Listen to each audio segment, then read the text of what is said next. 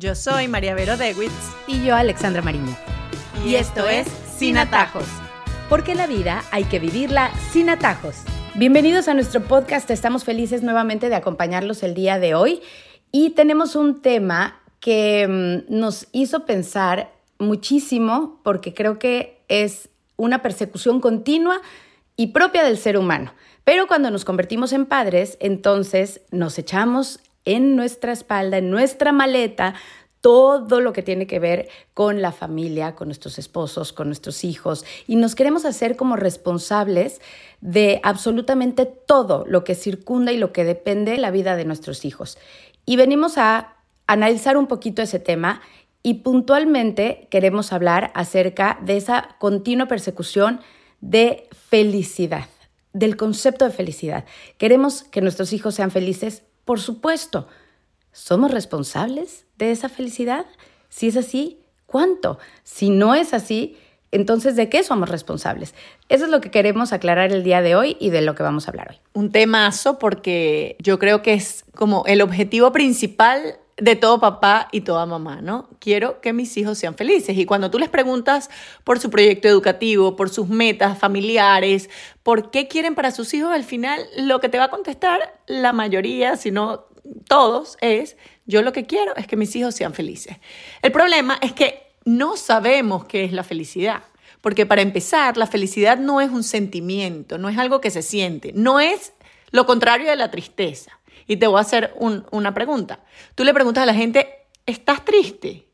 Pero le preguntas a la gente, ¿eres feliz? Tú no le preguntas a la gente, ¿eres triste? O ¿eres bravo? O ¿eres asustado? Porque son sentimientos que van y vienen y que no dependen mucho de nosotros. Dependen, bueno, de las cosas que nos pasan, de cómo reaccionamos. Pero la felicidad es algo más permanente, es un estado. Y no depende tanto del estado de ánimo. Pero ¿qué pasa? Que se ha confundido un poco con un estado de ánimo que depende de que todo vaya bien en mi vida. Eso es lo que consideramos que es la felicidad. Entonces, cuando le preguntas a la gente qué significa ser feliz, bueno, no tener ningún problema, estar sano, saludable, estar bien de dinero económicamente, tener gente que te quiera. Entonces, eso implica la felicidad. Y evidentemente, pues estas cosas ayudan porque obviamente las preocupaciones, las tristezas, las cosas difíciles en la vida, pues te quitan la mente de lo que te supone disfrutar la vida. Y por eso los papás, cuando queremos que nuestros hijos sean felices, ¿qué hacemos? Les quitamos preocupaciones, les tratamos de remover los obstáculos que puedan vivir, tratamos de que no estén tristes, nos concentramos en que su niñez sea mágica, en que tengan todo lo que deseen, en que se sientan contentos.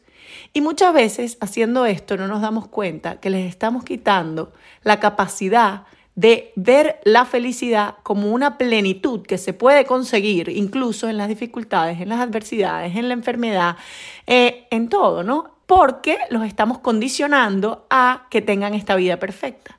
Y en el momento en que no la tienen, pues obviamente pues van a decir, ¿qué pasó? No lo sé manejar, no lo sé enfrentar porque nunca lo tuve que hacer. Entonces, ese es el tema, creo yo, principal que podemos discutir hoy. O sea, el primero, no el principal cómo hacer para entender que no tenemos que procurar que nuestros hijos siempre estén contentos. Y es que me encanta que definas el concepto porque creo que parte mucha gente de un concepto erróneo de felicidad, el concepto que la gente tiene de llegar a algo y no te das cuenta que es el trayecto lo que te hace feliz, que es ese pasar y caminar por la vida, que es lo que te hace realmente feliz y no el objetivo de llegar a esa felicidad. Entonces creo que esas son las dos diferencias básicas que hay que tener al principio desde el momento en el que quieres el concepto de felicidad y mm, cuando quieres que tus hijos pues comprendan y eres tú el responsable, sí, de hacerles entender esa diferencia. Claro, y de sobre todo también de hacerles entender que este estado de felicidad es un estado de plenitud que logramos cuando somos más humanos. Esta humanidad que implica muchas cosas. La humanidad nuestra implica muchas situaciones, o sea, implica a veces esfuerzo, implica a veces equivocaciones, implica errores. Y cuando yo acepto esa plenitud de mi humanidad que tengo y, que los creyentes pues tenemos la visión de que somos hechos a imagen y semejanza de Dios, cuando yo acepto esta plenitud, me doy cuenta de que yo puedo ser feliz, no estar feliz, sino ser feliz en medio de cualquier obstáculo, esfuerzo, cosas que me cuestan. Eh, puedo igual ser feliz. Y también ayuda mucho para enseñarle a nuestros hijos ver la vida de personas que ellos consideran que son felices, ¿no? Cuando tú dices, mira, ¿qué persona te parece a ti que es feliz? Entonces te pueden decir, no sé, cualquier ejemplo. Muchas veces esas personas que vemos como baluartes de felicidad son personas que no necesariamente han tenido una vida perfecta, no necesariamente son famosos, millonarios, exitosos, e incluso muchas de estas personas famosas, millonarias, exitosas tienen muchísimos problemas y más bien se caracterizan por no ser felices, sino son gente que han sabido aceptar esta humanidad y que además se han entregado a los demás, se han olvidado un poquito de sí, porque yo sí creo que el secreto de la felicidad está un poco en pensar en los demás.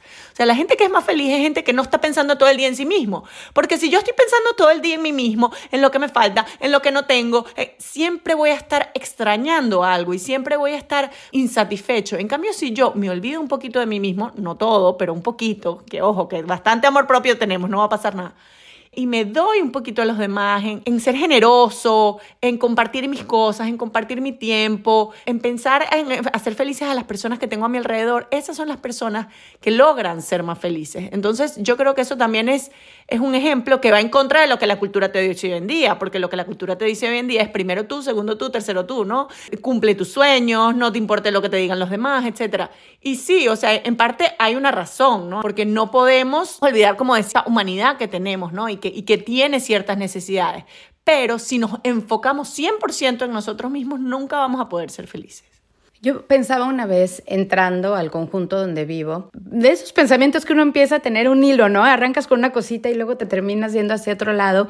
Y llegué a la conclusión de que estábamos viviendo como familia el momento más feliz de nuestras vidas. Y llegué a una conclusión también, que el momento más feliz de nuestras vidas es el presente. Cuando uno pone su mirada en el futuro, en el que si yo tuviera, si yo fuera, si yo hiciera, ahí es cuando metemos la pata, cuando no nos estamos dando cuenta de lo que sí tenemos ahorita. Y de ahí el gran dicho, aquel que no sabes lo que tienes hasta que lo pierdes. Tal cual, es como esa capacidad que tiene el ser humano de estar siempre pensando en el pasado o en el futuro. Marian Rojas, que tiene un libro espectacular, tiene dos libros muy buenos. Hay uno que se llama Cómo hacer que te pasen cosas buenas y otro que se llama La persona vitamina, se los recomiendo altamente. Dice que la obsesión por el pasado genera tristeza, eh, angustia, depresión y que la obsesión por el futuro genera ansiedad que solo la persona que puede vivir en el presente es la persona que puede ser realmente feliz y es lo que tú estás diciendo. O sea, concentrarme en hoy, en hoy, porque en hoy es que yo tengo la capacidad para cambiar las cosas. En el futuro no sé qué va a pasar y en el pasado ya pasó, ya tampoco lo puedo cambiar, ¿no? Entonces, concentrarme en ese hoy y sobre todo, y aquí entramos en el otro tema, entender que yo no tengo el poder de hacer que nadie sea feliz. Nadie. Nadie. O sea, ni siquiera las personas que están más cerca de mí, que son mis hijos. Yo puedo darles muchas cosas, yo puedo darles mucho amor, yo puedo procurarles una vida tranquila, yo puedo darles momentos, claro que sí, de felicidad, de alegría, pero ese estado de felicidad en el que uno se acepta a uno mismo, en que uno acepta su realidad, en el que uno sabe vivir el presente, solo lo puede hacer cada uno por uno mismo. Entonces, hacer que nuestros hijos sean felices, no podemos. ¿Qué podemos? Podemos educar hijos que sepan procurar ser mejores, esforzarse, pensar en los demás, ser generosos, vivir el presente y todas estas cosas, tener virtudes, todas estas cosas probablemente harán que ellos elijan ser felices. Pero no somos nosotros los que se nos va a dar, no son los viajes a Disney, no son las fiestas de cumpleaños soñadas de unicornio con escarcha, con, no son los conciertos a los que los llevamos, no los cruceros, los viajes, el mejor colegio. Eh, eso no da la felicidad. Y por supuesto, sí les podemos dar muchas cosas buenas también, pero tengamos también en cuenta que mientras nuestros hijos tengan cerca de nosotros experiencias de todo tipo, es decir, experiencias buenas, experiencias más o menos, experiencias malas, pues más pueden aprender cerca de nosotros a enfrentarse a esas cosas. Porque si nosotros los exponemos a una niñez mágica en la que todo es bueno, todo es feliz, todo es contento, pues como no podemos garantizar el futuro y no sabemos si van a tener una adultez igual de mágica, tal vez los estamos exponiendo a que luego no puedan ser felices porque no encuentren esa felicidad en el presente, en las dificultades, en las cosas que cuestan, en los esfuerzos, porque se los robamos, les robamos esa experiencia cuando fueron niños tratando de que todo fuera mágico. Y ponemos la vara muy alta, ¿no? También. Entonces, no todo puede ser perfecto, porque entonces, ¿qué los va a llenar después? Cuando todo queremos darles. Y yo creo que es muy válido el, quisiera que mis hijos tuvieran todo lo que yo no tuve, pero pensemos que si somos personas de bien, eso que tuve es lo que me hizo como soy, ¿no? Hay dos cosas que me vienen a la mente cuando hablabas. Una, tú recomiendas libros, yo recomiendo películas. Es esa película maravillosa que de hecho no creo que sea ni para niños, Inside Out, que me encanta el concepto de que esos recuerdos que tanto guardaba el personaje de Joy, que es de felicidad, con tanto celo, Después cuando lo toca, la tristeza, que es la azulita, se convierten en tristeza, porque eran cosas muy buenas que al cambiar a una ciudad, y si no se acuerdan, pues vuelvan a ver, y si no la han visto, véanla, porque de verdad que habla mucho de estos sentimientos. Y cómo le da validez a que esos momentos felices que tú extrañas con nostalgia sean tristes. Y eso es completamente válido porque después comprendes que son parte de tu historia y vuelves a verlos como felices como un buen momento. Eso me parece que es importante. Y lo otro que, de lo que quería hablar también, me acordaba de una entrevista que le hacen a Lizzo. Quien no sepa, es una cantante muy famosa hoy en día, no solamente porque sus canciones sean buenas, sino porque tiene todo un concepto de empoderamiento. Ella es muy grande en su tamaño y es muy feliz saliendo eh, encuerada en muchísimos lugares incluso. Y, es, tiene una personalidad muy chévere y la verdad que gira cosas muy positivas en torno a, a su misma personalidad. Y le preguntan, si tú te devolvieras, ¿qué le dirías a la Liso pequeña? ¿Qué consejo le darías?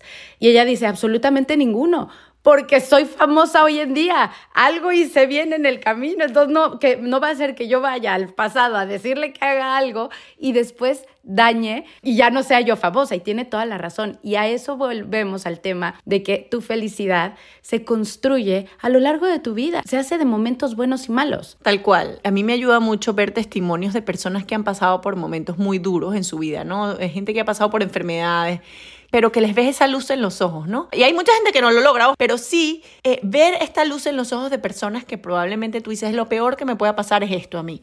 Y ves a esa persona y ves que es feliz, tú dices, es que hay algo más, o sea, hay algo más que no sabemos, porque esta persona no debería estar feliz, o sea, esta persona debería estar bien infeliz, o sea, porque su situación no es la ideal. Sin embargo, tú le ves eso brillo en los ojos y dices, hay algo más. Entonces es cuando tú dices, bueno, no todo lo que me pasa tiene que determinar mi felicidad, ni lo bueno ni lo malo. Porque, ojo, entonces, claro, podemos decir, bueno, lo bueno sí, pero lo malo no. No, ni lo bueno ni lo malo. Porque lo bueno, cuando tú lo ves como un regalo, pues se agradece inmensamente, pero no crees que te es debido. Porque mucha gente dice, yo tengo derecho a ser feliz. ¿No has oído esa frase? Tengo derecho a ser feliz. ¿Qué es esa frase de tengo derecho a ser feliz? O sea, yo ojalá pueda conseguir en mi vida ese estado de felicidad que me lo da el aceptar con alegría las circunstancias que me tocan y, y también aceptar las que elijo también con alegría y ver más allá, ¿no? Y vivir el presente, como tú dices. Pero nadie tiene derecho a ser feliz. O sea, no hay una carta de derechos humanos que diga tienes derecho a ser feliz, ni los niños ni los adultos, nadie tiene derecho a ser feliz. Normalmente esa frase viene cuando tú quieres pasar por encima de los demás, ¿no? Cuando crees que tu felicidad es quítate de acá porque yo tengo derecho a ser feliz, me estás molestando mi felicidad. ¿Y cómo uno puede lograr ser feliz cuando uno tiene esta actitud tan beligerante sobre los demás? No, no vas a lograr la felicidad. Bueno, son esas pequeñas cosas y estas discusiones filosóficas que tú y yo aquí tenemos de de verdad entender qué es la felicidad, sobre todo para entender que por mucho que nos esmeremos y por mucho que queramos a nuestros hijos y por mucho que su felicidad nos haga feliz a nosotros, porque ojo, o sea, los que son padres saben que ver a un hijo feliz es la felicidad máxima que uno puede tener. O sea, uno puede cumplir un sueño de uno, no sé, mi sueño fue ir a conocer a tal persona, ir a tal sitio y uno se siente feliz. Pero cuando uno ve a un hijo cumplir un sueño, lograr aquel premio que quería, en ese puesto en el equipo, que son cosas que de verdad, bueno, les dan ese momento de felicidad, uno siente el triple de felicidad que cualquier una cosa que hubiese conseguido. Ahí es cuando yo digo, la felicidad tiene la puerta hacia afuera, se logra hacia afuera, no hacia adentro, porque esas cosas son las que nos dan más felicidad, las que implican a otros, las que implican a, las personas que queremos, obviamente. Entonces, em, al entender eso, hacer que nuestros hijos entiendan eso también, yo creo que va a ayudar a, a pavimentar ese camino que además no es garantizado.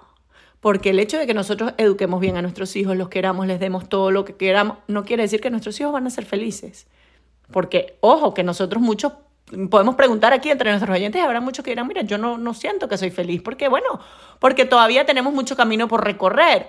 Entonces, como tú decías al principio, cargar con esa mochila es muy pesada y muchos padres hoy en día se echan la culpa por cosas que sus hijos no han logrado o porque sus hijos no sean felices. Y yo creo que no es justo que lo hagamos porque, bueno, cada quien también recorre su camino, ¿no? Y no, no es nuestra responsabilidad. Y eso me encanta porque llegábamos a esa conclusión y quería llegar a esa conclusión de que no somos responsables absolutamente de nada que no tenga que ver con nuestra propia persona y nuestras propias decisiones. Tenemos un pedazo de responsabilidad, sí, el de enseñarles que la felicidad no es un fin, sino que es un proceso a través del cual tú pasas y eso es lo que te llena y te hace feliz. Me encanta un eh, reciente discurso que acabo de oír de un joven que se graduaba, eh, valedictorian, como dicen, él se había logrado ese título y ellos son los que tienen la posibilidad de dar como el discurso que cierra eh, la graduación de una clase completa, ¿no? En un high school o en una preparatoria. Y este niño se sube y la verdad es que hasta lo posteé y dije, me encanta el valor de este discurso. En pocos minutos, este niño, y en una edad muy joven, alcanzó a entender lo que en mis 45 años me ha, tomado el, llegar a concluir yo. Y él decía que para lograr eso que tenía colgado, eso era su meta ser el valedictorian de esa escuela y de ese momento. Esa era su meta y él hizo todo lo posible las horas de servicio, él dejó de hacer millones de cosas, hizo todo lo posible por lograrlo. Y que en el momento en el que le entregaron eso y le dijeron, tú eres el valedictorian, en ese momento tuve 15 segundos de felicidad absoluta y en el segundo 16 me di cuenta que me empecé a sentir vacío y me di cuenta que perdí un montón de cosas, de relaciones que dejé, de amigos que perdí en el camino. Y esas fueron mis decisiones, que yo decidí por lograr esto que yo creía que me iba a dar la felicidad completa. Sí o no, es la verdad me pareció espectacular. Les vamos a dejar el link porque yo creo que vale la pena que lo vean. Em, unas palabras bien, bien sabias y que tiene muchísimo que ver con lo que estamos diciendo en este segundo. Y al final deja él la pregunta, ¿qué quieres que sea tu segundo 16? Espectacular, me encanta. Y creo que todos lo vivimos. O sea, todos lo vivimos. ¿No, te ha pasado que tú estás soñando con una reunión familiar que se van a ver todos y llega el momento y es como que, bueno, ¿y ahora qué? Y también lo digo, cuando uno tiene su novio y se quiere casar y se casa y ahora quiero tener mi primer bebé y ahora tengo el primero y el segundo y siempre estás como buscando algo más. Bueno, yo tengo una explicación para eso que alguna vez me dieron y para mí hizo completo sentido, no sé si para ustedes, si son creyentes probablemente, que es el ansia de cielo se llama. O sea, aquí en esta vida probablemente no vamos a conseguir esa felicidad plena, máxima, eso que nos llena completamente como si fuéramos una copa llena hasta el tope. No, porque estamos hechos para otra vida. Entonces ahí es donde realmente vamos a ser felices. Pero en ese comprender esto, ¿no? También te da esa tranquilidad y esa paz que es felicidad dentro de todo. Porque la felicidad no es estar todo el tiempo a tope. O sea, la felicidad no es estar todo el tiempo exultante, no, la felicidad es estar tranquilo, es estar en paz, es, como digo, es aceptación, es visión de futuro, es disfrutar el presente, son muchas cosas, pero nunca vamos a estar a tope todo el tiempo, o por lo menos yo creo que nunca vamos a estar a tope todo el tiempo. Los 15 segundos de tope sí probablemente los vamos a tener, pero después llega el segundo 16 y ahí es cuando también tenemos que entender que muchas veces disminuimos lo que es nuestra vida porque creemos que el de al lado sí es feliz. Entonces, si yo tuviera ese esposo, sí, ahí sí yo sería la más feliz. O si yo tuviera esa relación, o si yo tuviera ese hijo, o esa casa tan bella, o si yo pudiera irme de viaje. Entonces, claro, empezamos a ver la vida de los demás como algo, ah, es que yo no soy completamente feliz porque no tengo eso, ¿no? Esa es la explicación o si fuera más inteligente, o si fuera más flaca, o si fuera más deportista, o si hiciera mejores loncheras. Y yo creo que entender eso, entender que no es esas cosas, porque ese que está al lado probablemente ve tu vida y dice, no, es que si yo tuviera la vida de él y no tuviera que estar pendiente de esto, entonces hay que mirar un poco más a lo que tenemos con agradecimiento. Todo es relativo, lo que tienes que ver es lo que tienes por dentro y lo que has logrado y qué haces tú con lo que te dieron, con todos esos regalos, con todos esos dones, con todas esas cosas buenas que tienes, ¿qué haces tú con eso? Esa es la pregunta que nos tenemos que hacer y no si la grama del otro vecino es más verde y porque la tuya está seca. Y que cuando la vas a ver desde la casa del vecino te das cuenta que no es verde. Tú la estabas viendo así, pero no es igual de verde a lo que tú creías que era. Entonces, efectivamente, yo creo que no está afuera, sino que está adentro. Es cambiar la mirada, como siempre decimos, y darle prioridad a lo que le debemos dar prioridad. ¿Y qué es nuestra responsabilidad? Sí, enseñarle a nuestros hijos a darle la prioridad correcta a las cosas. Y más en este mundo tan visual en el que ellos creen que la felicidad está en tener un tipo específico de cuerpo, tener un tipo específico de características de tu cara, de tus ojos, de tu pelo, en las cosas materiales, si tienes o no tienes. Estamos ante una situación en la que nuestros hijos creen que lo de afuera es lo que los va a hacer felices y no comprenden que si adentro están tranquilos y adentro es donde tienen que buscar esa felicidad real, entonces esa sí es nuestra responsabilidad. Y ya nuestra responsabilidad se termina cuando les enseñamos y ellos toman sus propias decisiones. Y así llegamos a nuestras conclusiones. Iniciamos hablando que todos queremos la felicidad de nuestros hijos, pero el problema muchas veces radica en nuestro concepto de felicidad. María Vero nos dice que la felicidad no es un sentimiento ni lo contrario de la tristeza. La felicidad es algo más permanente, un estado. Creemos falsamente que la felicidad es cuando todo está bien en nuestras vidas. Los padres nos concentramos en quitarle a nuestros hijos los problemas, las preocupaciones, tratamos de que no estén tristes, hacemos mágica su niñez, todo lo que creemos debemos de hacer para que sean felices y haciendo esto les quitamos la capacidad de ver la felicidad que se puede conseguir incluso en la adversidad. Sí somos responsables de enseñarles a nuestros hijos el concepto de felicidad, que no radica en llegar a algo como meta final, sino el trayecto y lo que vivimos a través de ese camino es lo que nos hace felices. Logramos este estado de plenitud cuando somos más humanos y cuando aceptamos nuestra humanidad con las cosas buenas y las cosas malas. También ayuda a mostrarle a nuestros hijos ejemplos de personas que en medio de situaciones difíciles son felices.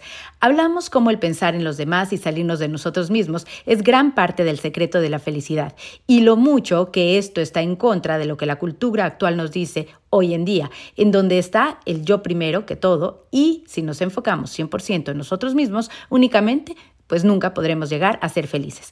También hablamos de vivir en el presente sin la nostalgia del pasado ni la ansiedad del futuro. Entender que yo no tengo el poder de hacer que nadie sea feliz. Podemos educar hijos que sepan procurar ser mejores, esforzarse, pensar en los demás, tener virtudes, y eso probablemente les ayude a que elijan ser felices. Ni lo bueno ni lo malo debe de determinar nuestra felicidad.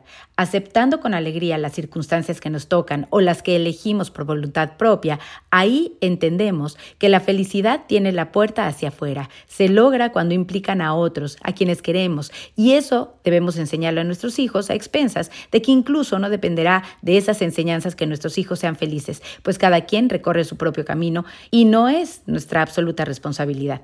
La felicidad no es estar todo el tiempo a tope. Les recordamos ver el discurso de graduación en el link que dejamos también en este podcast. Finalizamos hablando de no ver lo que tienen los demás, sino agradecer lo que sí tenemos y qué hacemos con ello.